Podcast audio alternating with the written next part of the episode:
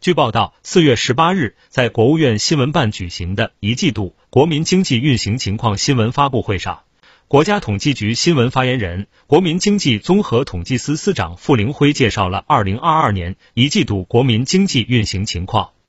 初步核算，二零二二年一季度中国国内生产总值二十万零一百七十八亿元，按不变价计算，同比增长百分之四点八，比二零二一年四季度环比增长百分之一点三。听头条，听到新世界，持续关注最新资讯。